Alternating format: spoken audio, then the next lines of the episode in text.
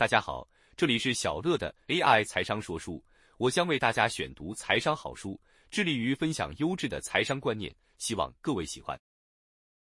本期要跟大家分享的内容是《下重注的本事：当道投资人的高胜算法则》阅读摘记。下重注的本事：当道投资人的高胜算法则一书为知名价值投资者，同时也为帕伯莱投资基金的创办人莫尼斯·帕波莱之作品。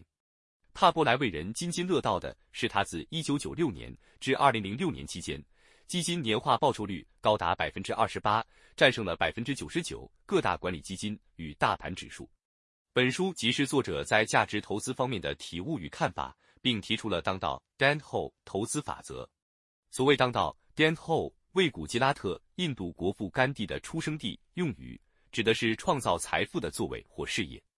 作者所指的当道投资。则意指在几乎完全不承担风险的前提之下创造财富的作为。本书第一到四章，作者借由阐述印度帕尔特人以及梅尼拉勒经营汽车旅馆事业、英国企业家理查布兰森、钢铁大王米塔尔等人经营事业成功的案例，说明当道投资法低风险高报酬的特性。帕伯莱在书中一再揭示的一句话：出现正面我大赢，出现反面我小输，即是当道投资法最佳的白话诠释。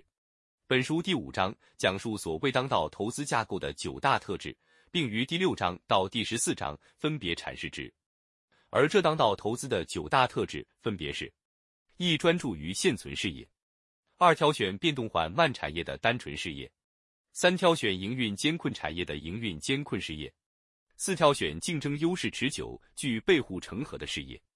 五、拥有显着胜算就该狠赌一把；六、专注套利交易。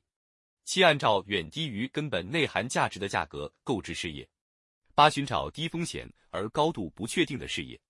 九、模仿者胜过创新者。第十五章作者以则以亚比曼优古印度一年轻战士试图穿越查克拉优阵行却遭遇失败而牺牲的的难题，说明了卖出的艺术，提出在买入股票前所必须思考的问题：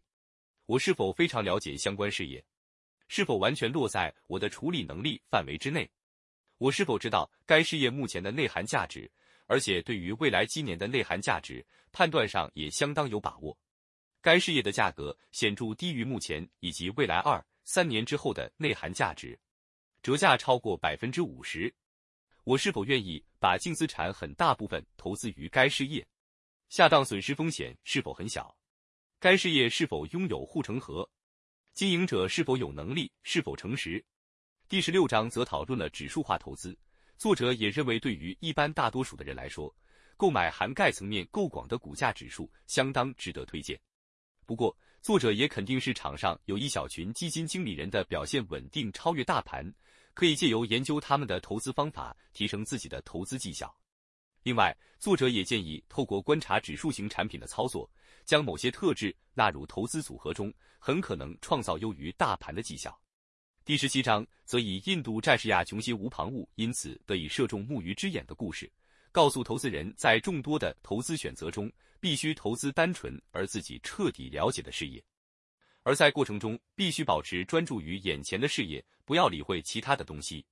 帕布莱说道：“千万不要同时想抓住五条鱼，不要犯下这种致命的错误。全神贯注于你想研究的单一对象。”唯有等到相关的研究分析完全结束，从重头开始搜索。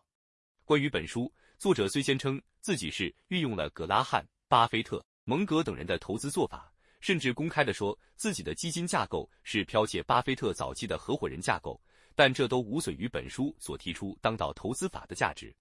正如饱满的稻穗总是低垂着，帕波来融铸价值投资的精华而开创出自己的投资之道，正是所有投资人应该效仿的典范。个人非常推荐大家阅读这本投资大作。以上就是本期跟大家分享的内容，感谢您的聆听。如果你喜欢我们的频道，请记得追踪我们并留下五星好评。